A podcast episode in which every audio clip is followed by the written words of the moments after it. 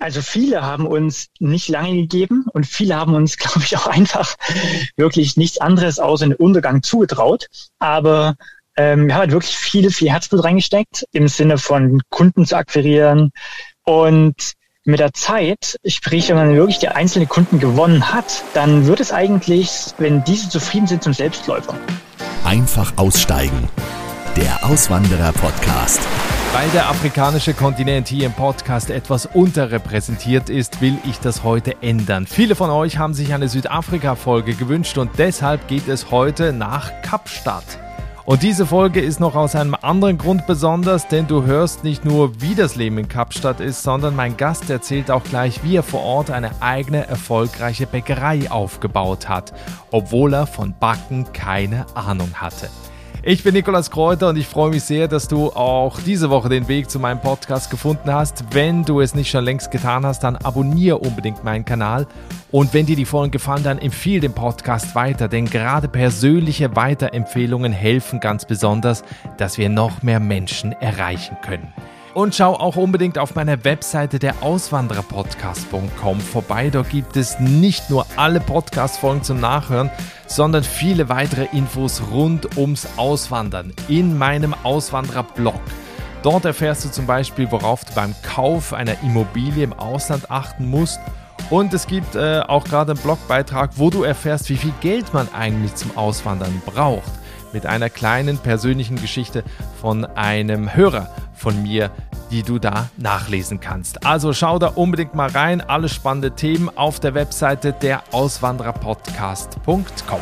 Mein Podcast ja, Südafrika nennt sich die Regenbogennation, was damit zu tun hat, dass es ein multikulturelles Land ist. Wer an Südafrika denkt, denkt wahrscheinlich an die wunderschönen Landschaften, die Nationalparks, die exotische Tierwelt, die langen Sandstrände, an Barbecues, an sehr gastfreundliche Menschen und natürlich auch gerade in Südafrika an besonders leckeren Wein. Trotzdem sind aber die Spuren der abgeschafften Apartheid und vor allen Dingen die Spuren der Armut im Land noch immer überall sichtbar. Mein heutiger Podcast ist Carsten Hensel. Er ist 35 Jahre alt und 2011 mit seinem Bruder nach Kapstadt gekommen.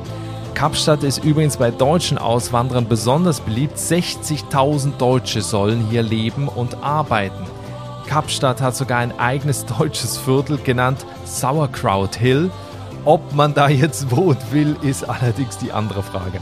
Carsten hat etwas getan, was sich nur wenige trauen. Zusammen mit seinem Bruder hat er eine bestehende kleine Bäckerei in Kapstadt übernommen. Da war er gerade mal 23 Jahre alt und hatte mit Backen so gar nichts am Hut wie Carsten das gemacht hat, was die Hürden sind, was das auch bedeutet, ein eigenes Unternehmen im Ausland aufzubauen. Darüber reden wir jetzt. Also ein ganz spannendes Gespräch, was dich jetzt hier erwartet. Viele Grüße nach Südafrika. Hallo Carsten. Hallo Nikolas, schön, dass ich hier sein darf. Carsten, wenn du bei dir aus dem Fenster schaust, ich weiß, du bist gerade nicht zu Hause, sondern du sitzt im Auto, aber beschreib mir doch mal, was siehst du? Ich sehe tatsächlich immer noch den Tafelberg, weil ich jetzt gerade in Table View bin was den freien Blick in Kapstadt auf den Tafelberg ermöglicht. Wenn du normalerweise zu Hause bist, was siehst du da, wenn du aus dem Fenster schaust?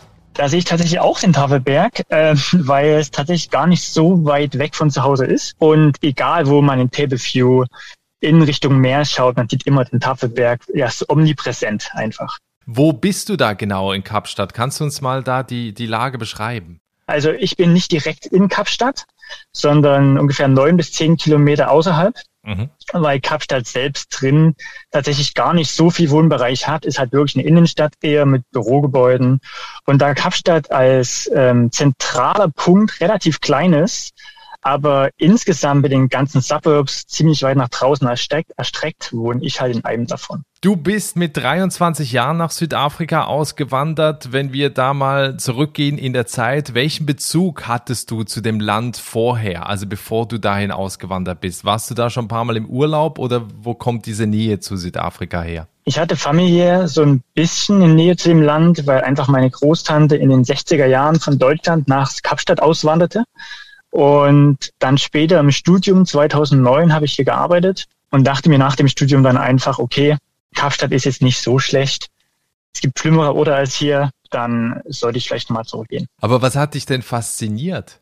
Fasziniert in erster Hinsicht hat mich wahrscheinlich, dass wenn man sich ja selbstständig machen möchte, es hier einfach noch viele Möglichkeiten dazu gibt, während in Deutschland der Markt einfach völlig gesättigt ist und natürlich zudem noch diese Kulturenvielfalt in Bezug auf ähm, die Einwanderung, die es aus afrikanischen Staaten, genauso wie es aus europäischen Staaten oder asiatischen Staaten gibt. Und natürlich klar das schöne Wetter und die Natur. Mhm. Also bist du, bist du auch so ein Surfer-Typ und am Meer unterwegs oder hat dich das gar nicht so äh, beeindruckt? Nee, das tatsächlich gar nicht. Und ich werde es oft gefragt, wie denn das sein kann, aber nein, das tatsächlich überhaupt nicht. Okay. Ja, weil du hast es jetzt gerade gesagt, für dich war, war diese Selbstständigkeit oder dieses Unternehmertum ja mit ein ausschlaggebender Grund, warum du nach Südafrika gegangen bist. Vielleicht kurz zum Verständnis. Du hast ja ein Studium gemacht, glaube ich, an der TU in Chemnitz, Politikwissenschaften. Ja, genau normalerweise würde ich ja sagen, so mit 23, wenn man so ein Studium abgeschlossen hat, entweder man macht dann irgendwo Karriere in einem Unternehmen oder man macht erstmal gar nichts. Und bei dir war es aber so, dass du ja irgendwie von Anfang an selbstständig sein wolltest und das dann noch im Ausland. Wo, woher kam denn diese Idee? Puh, das ist ja schwierig. Also ich glaube, das habe ich zum Großteil meinen Eltern zu verdanken, die beide Unternehmen hatten und ich dementsprechend einfach so aufgewachsen bin, dass die Selbstverwirklichung einen großen Teil im Leben ausmachen soll, denn immerhin verbringt man ja wirklich viel Zeit mit Arbeit im Leben. Andererseits sind natürlich auch die Freiräume, die man einfach damit eingeräumt bekommt. Sprich, ich bin der Herr über meine eigene Zeit und ich glaube, das ist ja reizvoll. Und hast du dann in, in Kapstadt nach solchen Möglichkeiten gesucht oder wie bist du zu dieser ominösen Bäckerei gekommen, die du jetzt heute führst? Tatsächlich habe ich die einfach irgendwie gesehen und das war dann so eher so eine Kurzschlussreaktion, die ich mit meinem Bruder damals zusammen getroffen habe, vor dem Hintergrund, dass wir uns gesagt haben, na ja, es ist ganz egal, was für ein Unternehmen man hat, ob es eine Bäckerei ist oder irgendein anderes, anderes industrielles Unternehmen. Hauptsache man hat ein eigenes und man hat sozusagen ein Projekt, mit dem man voll durchstarten kann. Beschreib mal das, wie, wie seid ihr da drauf gekommen und, und was war dann euer Plan mit dieser Bäckerei? Also ursprünglich war die Bäckerei ein kleines Ladengeschäft, so wie es es in Deutschland zu Tausende gibt. Und wir haben uns eigentlich so ein Konzept überlegt gehabt und haben gedacht, okay, lass uns eine klare Kette draus machen. Das war der Ursprungsplan. Den haben wir auch direkt über den Haufen geworfen im ersten Monat, als wir angekommen sind damals, weil wir feststellen mussten, dass es dieses Ladengeschäft, wie es in Deutschland gang gäbe, es einfach hier gar nicht existent ist. Und haben dann begonnen zu sagen, okay, wir werden Zulieferer. Zulieferer meint hauptsächlich für Hotels, Restaurants, Krankenhäuser, Schulen, Supermärkte etc. sowie natürlich noch die normalen traditionellen Läden, die es in Deutschland eben auch gibt. Das ist einfach ein bisschen breiter aufgestellt sozusagen. Das heißt, diese Bäckerei, die stand zum Verkauf. Ihr seid da irgendwie drauf aufmerksam geworden und habt dann gedacht, okay, also das, was du gerade erzählt hast, das machen wir jetzt.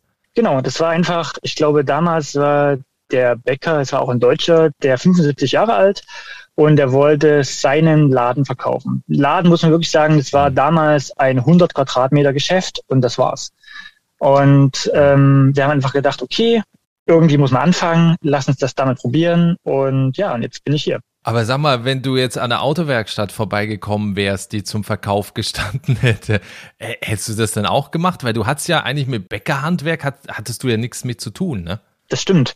Wie gesagt, das war, da war viel Kurzschlussreaktion dabei, weil wir schon wirklich einfach, ich würde sagen, ähm, aus dem Bauchgefühl heraus entschieden haben. Aber andererseits war es uns auch wichtig, dass es viel wiederkehrende Kunden gibt. Und wenn es jetzt beispielsweise eine Autowerkstatt wäre, dann kommen sie halt, sobald ihr Auto kaputt ist. Während natürlich bei einer Bäckerei die Leute kommen, sobald sie aufgegessen haben. Und das war für uns einfach wichtig.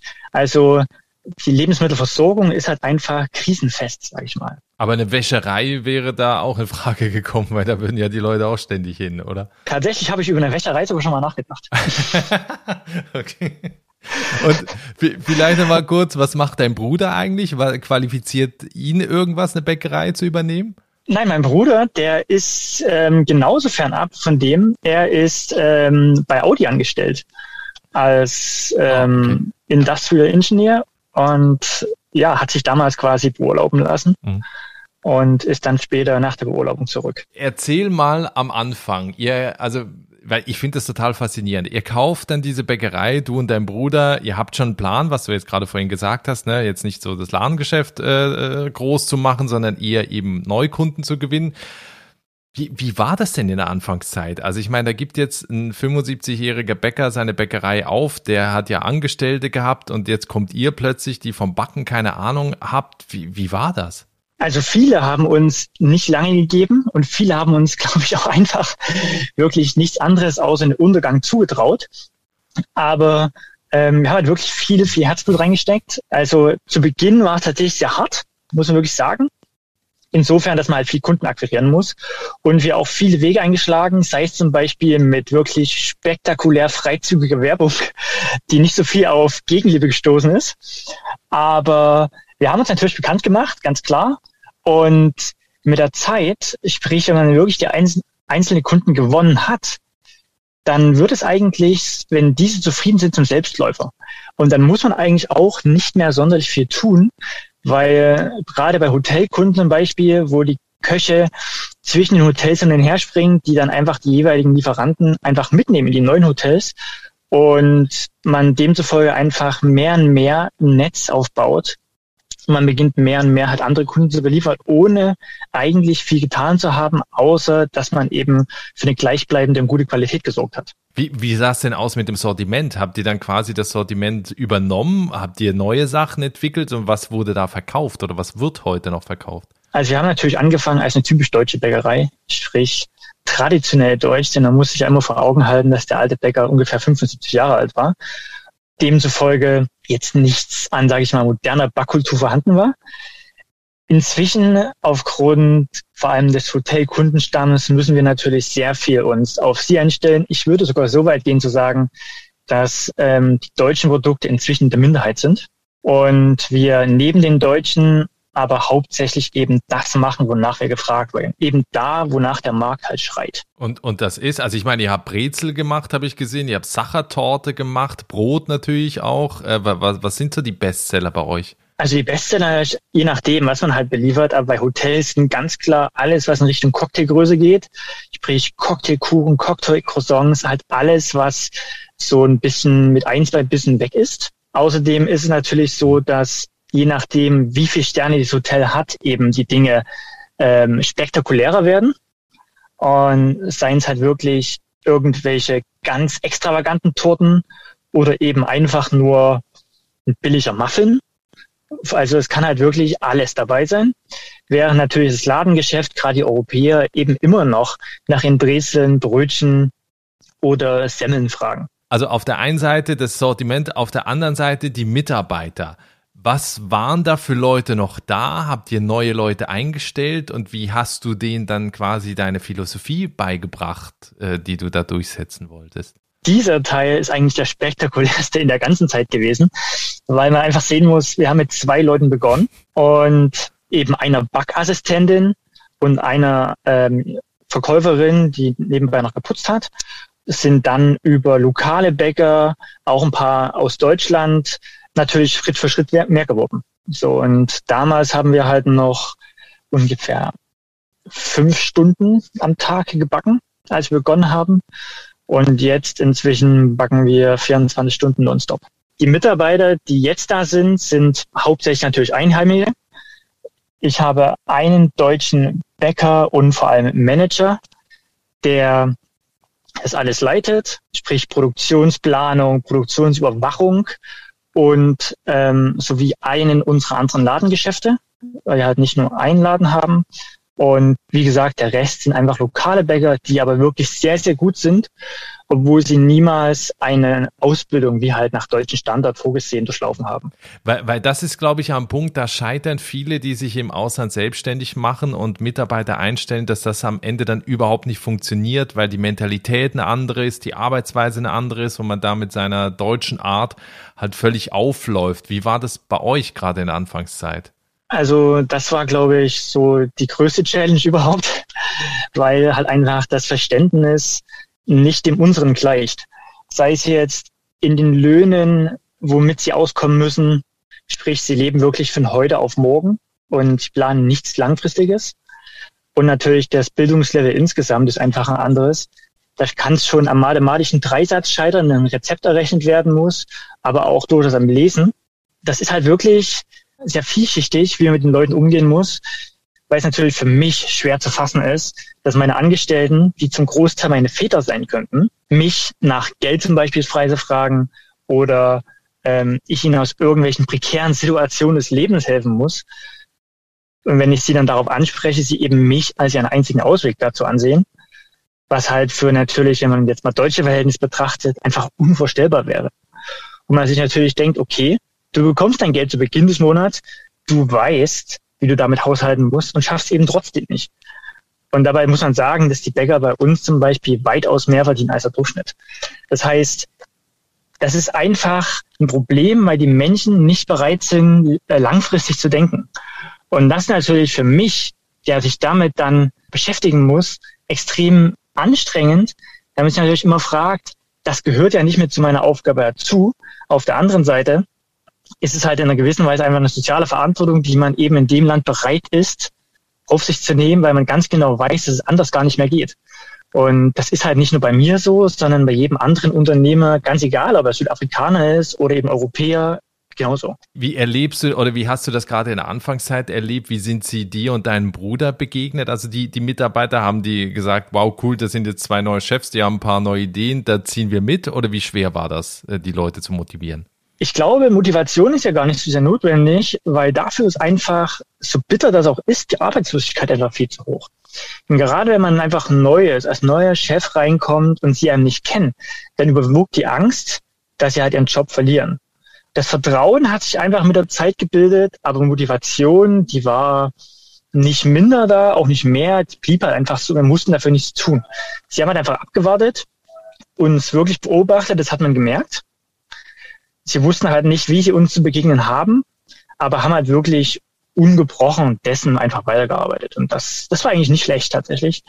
Aber das Vertrauensproblem, dass wir nicht wussten, was wir von ihnen zu halten haben, weil wir natürlich uns auf die Kultur gar nicht einstellen konnten, wir auch, wo wir es nicht kannten. Und sie natürlich von uns genauso das Gleiche nicht konnten, ähm, das war wirklich da. Das hat man ganz klar gemerkt. Ja, elf Jahre in Südafrika. Ich glaube, wer, wer sich in Deutschland selbstständig macht und Unternehmen gründet, der weiß auch, wie anstrengend das ist. Im Ausland ist es natürlich noch anstrengender. Wie viel Privatleben hattest du überhaupt in dieser Anfangszeit? Gab's das? Also die ersten fünf Jahre waren brutal. Man kann es wirklich nicht anders sagen, ähm, weil es halt damit begonnen hat, dass ich eben genauso mit ausgeliefert habe und genauso früh aufgestanden bin, genauso spät erst ähm, fertig war mit Arbeiten. Aber nach fünf Jahren hat sich dann wirklich äh, so sehr eingeschliffen gehabt, dass es ab da eigentlich ging. Du bist ja heute ja mehr jetzt eben halt Geschäftsführer und nicht mehr so in dieses Tagesgeschäft äh, eingebunden. Ähm, wie hat sich, wie hast du dich in diesen äh, elf Jahren verändert?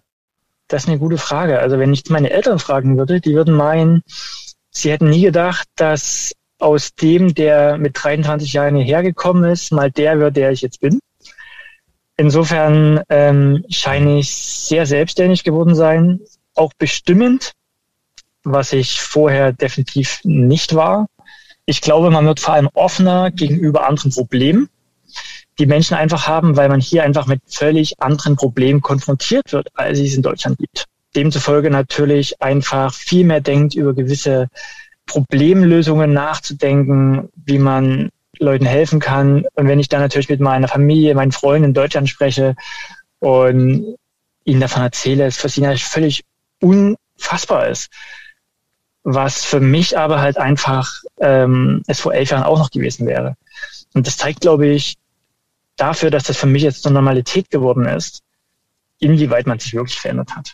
Du lebst ja in, in Kapstadt, in einer Stadt, die äh, sehr beliebt ist bei, bei Deutschen. Also ich glaube, irgendwo gelesen, 60.000 Deutsche leben da. Wie hast du dich da selber, also jetzt privat integrieren können? Hast du mit, mit Deutschen was zu tun? Hast du dir ein äh, Umfeld geschaffen aus Menschen, die, die auch äh, in Südafrika geboren sind beispielsweise? Oder wie, wie hast du dich da selbst integriert? Ich habe natürlich deutsche Freunde ähm, mit jeweils südafrikanischen Partnern.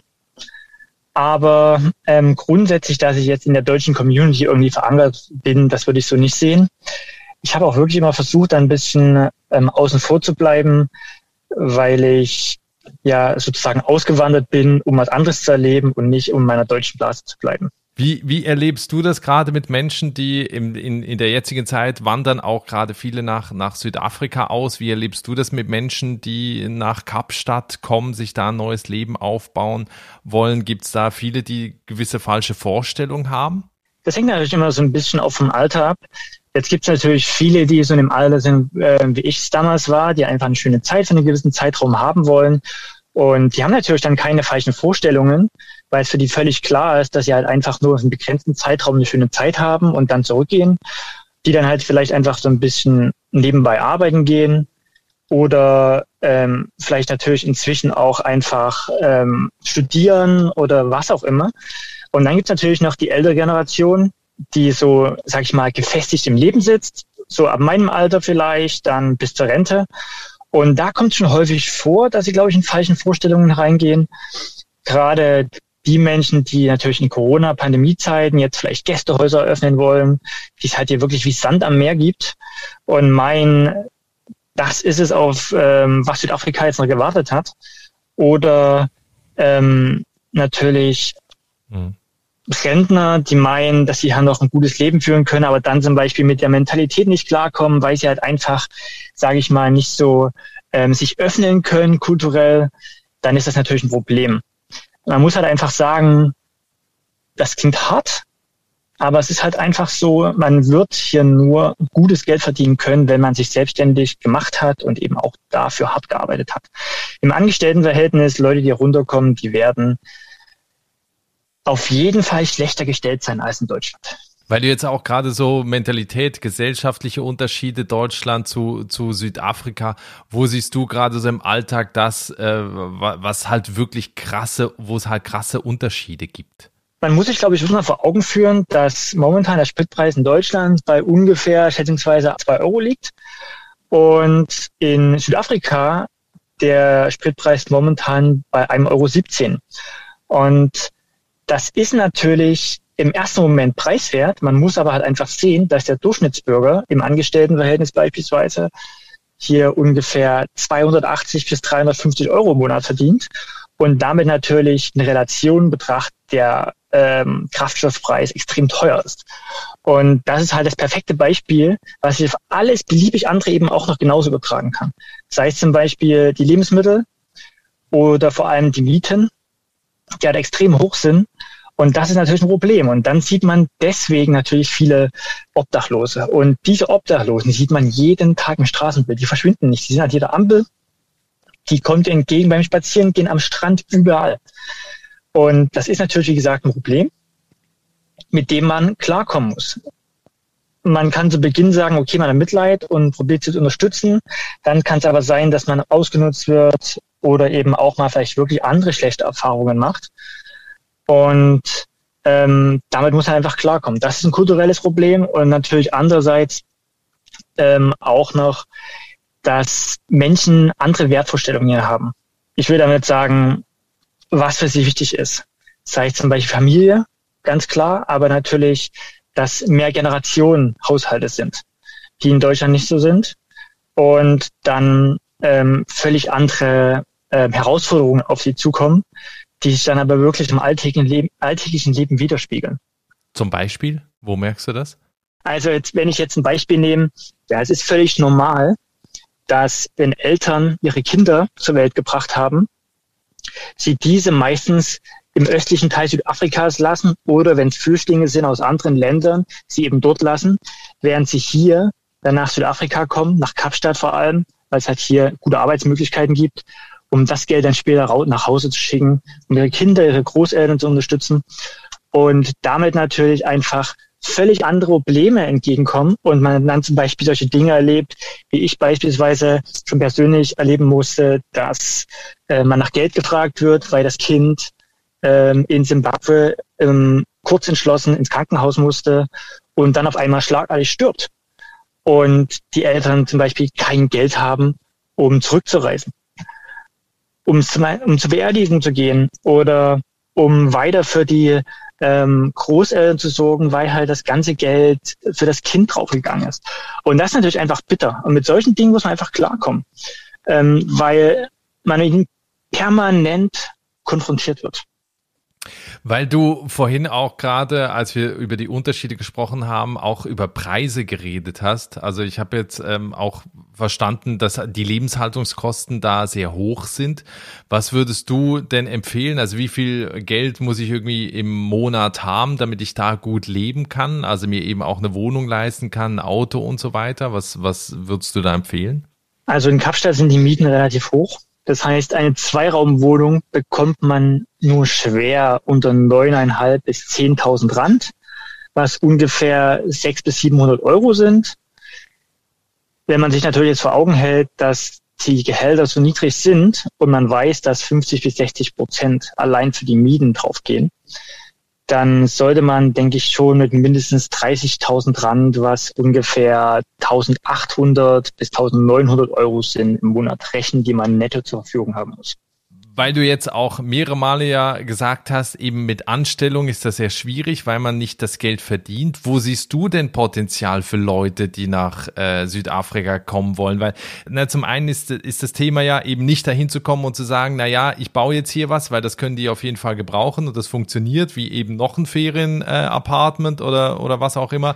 Ähm, und auf der anderen Seite eben die Frage, wo siehst du denn Potenzial für Leute, die sich selbstständig machen wollen? Also was wird noch gebraucht? Wo ist irgendwie noch ein Markt da? Selbstständig machen in Südafrika ist grundsätzlich sehr schwierig, weil man einfach ein extrem hohes Startgehalt braucht, um überhaupt ein Visum in Südafrika zu bekommen. Das heißt, nimm uns da mal mit.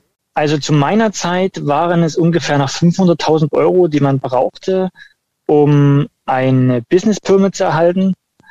Inzwischen ist es sogar noch höher. Ähm, und das erschwert natürlich für viele hier runterzukommen ins Land und sich selbstständig zu machen. Andererseits ist das Problem, dass es halt eine kulturelle Quote gibt, die man erfüllen muss zum bestimmten Grad. Das heißt, es wird ja unterschieden zwischen der schwarzen, der weißen und der farbigen Bevölkerung. Und die schwarze Bevölkerung muss halt ähm, mindestens zu 50 Prozent vertreten sein. Ganz gleich der Qualifikation. Und das macht es natürlich relativ unattraktiv für viele. Vor allem, wenn es natürlich etwas ähm, ist, wo Deutsche beispielsweise sich einfach gut machen würden, sage ich mal. Und damit würde ich eigentlich sagen oder zum Resultat kommen, dass es grundsätzlich nicht mehr erstrebenswert ist, sich unbedingt mit Südafrika selbstständig zu machen. Wenn man das macht, wenn man herkommen möchte, dann kann man das gern tun, dann muss man aber im Angestelltenverhältnis sein und muss halt einfach sagen, okay, ich habe hier ein schönes Leben mit Sonne, vielleicht auch nur für begrenzte Zeit, aber es ist eben vor allem jetzt gerade nach der Pandemie, wo der Markt eben noch schwieriger geworden ist, ähm, einfach wirklich nicht mehr so leicht zu, zu handhaben. Was es aber gibt, ist, dass ähm, es viele Kurse gibt mit deutschen Firmen oder amerikanischen Firmen, seien es Lufthansa oder Amazon, die viele hier einstellen und man dann relativ problemlos ein Visum erhält. Ich würde vermuten, auch ein relativ akzeptables Gehalt, um hier leben zu können. Man jetzt zwar keine großen Sprünge machen kann, aber zumindest in Südafrika ist und das Land genießen kann. Werbung. Guten Morgen zusammen. Im heutigen Meeting werden wir über Gromner bis Nervrenna für das Projekt sprechen. Du bist neu im Team und verstehst nur Bahnhof? Ganz entscheidend bei der Umsetzung ist Gromner. Habt ihr es verstanden? Ah ja, das ist wirklich, wirklich verständlich. Auf der Arbeit klingt alles nur nach Kauderwelsch? Die LinkedIn-Community hilft dir dabei, dich in der Berufswelt zurechtzufinden und neue Themen im Handumdrehen zu verstehen. Und? Noch irgendwelche Fragen? Arbeitsthemen verstehen. Wissen wie mit LinkedIn. Werbung Ende. Suchst du noch Bäcker? Ja, tatsächlich. also kann man sich bei dir noch bewerben. Ja, das kann man theoretisch. Das ist aber auch wieder das Problem, dass ähm, lieber Lokale dann genommen werden als halt Europäer, was einfach der, daran liegt, dass ein europäischer Bäcker nicht so leicht eine Aufenthaltsgenehmigung bekommt, es sei denn, man ist unter 25 Jahren alt.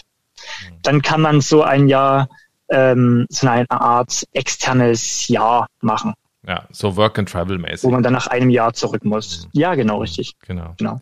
Ähm, du hast jetzt schon so viele Tipps auch genannt, gerade eben für Leute, die, die nach Südafrika auswandern wollen. Ähm, haben wir noch was vergessen? Gibt es noch was, was du den Leuten unbedingt mitgeben äh, willst, die den Traum haben, eben nach Südafrika oder gerade nach Kapstadt zu gehen? Also jeder, der herkommt, ähm, sollte auf jeden Fall gerade jetzt in der Zeit nicht mehr probieren, das aus einer reinen Bauchentscheidung heraus oder aus irgendwelchen Unzufriedenheiten mit der deutschen Politik heraus ähm, zu tun, weil eben der Arbeitsmarkt mit 25 Prozent, glaube ich, Arbeitslosigkeit ähm, natürlich relativ hoch ist und demzufolge erst die lokalen Kräfte eingestellt werden, bis Ausländische reinkommen. Und wenn man das eben dann doch trotz allem möchte, dann sollte man zumindest ein genügend großes finanzielles Puffer mitbringen, weil sei es jetzt zum Beispiel die Aufenthaltsgenehmigung, die durchaus mal ein Jahr oder vielleicht sogar zwei Jahre dauern kann, oder eben die Jobsuche sich als äußerst schwierig gestalten können. Carsten, äh, du bist jetzt Mitte 30, hast ein eigenes Unternehmen im Ausland aufgebaut. Ähm, was sind deine Pläne, wenn wir in zwei Jahren nochmal sprechen? Wie sieht dein Leben aus? Bleibst du in Südafrika? Was hast du vor? Also in zwei Jahren sehe ich mich auf jeden Fall nach hier. Aber ob ich jetzt in zehn oder gar 20 Jahren hier bin, das kann ich natürlich nicht sagen. Fest steht, ich habe ein sehr angenehmes Leben und ich glaube, dass ich es in Deutschland in dieser Art und Weise nicht hätte und demzufolge kann ich mich ganz zufrieden schätzen und werde auf jeden Fall die nächste Zeit noch hier sein. Okay, also wer Carsten, wer, vielleicht mal in, in Kapstadt äh, zu Besuch ist, also Urlaub macht, Schwarzbrot Gold heißt die Bäckerei. Ich verlinke auch die Webseite in den Show Notes. Ähm, da kann man sich sowieso mal umschauen. Ihr habt ja auch einen Instagram-Kanal, den würde ich auch verlinken. Also wer da mal sehen will, wie Carsten aussieht, wie die Bäckerei aussieht, was die da für leckere Sachen backen, verlinke ich alles da. Ich bedanke mich sehr für das Gespräch, lieber Carsten. Ich wünsche dir alles Gute und ich bin wirklich schwer beeindruckt, wie du das in in elf Jahren da alles hinbekommen hast. Also ich glaube, das ist auch echt eine tolle Vorbildfunktion, ähm, wie man es eben auch im Ausland als Unternehmer schaffen kann. Vielen Dank. Vielen Dank für deine Zeit. Das war die beeindruckende Geschichte von Carsten Hensel. Ich bedanke mich sehr bei dir, dass du hier reingehört hast. Freue mich auf dich in der nächsten Woche mit einer brandneuen Folge. Bis dahin, ciao.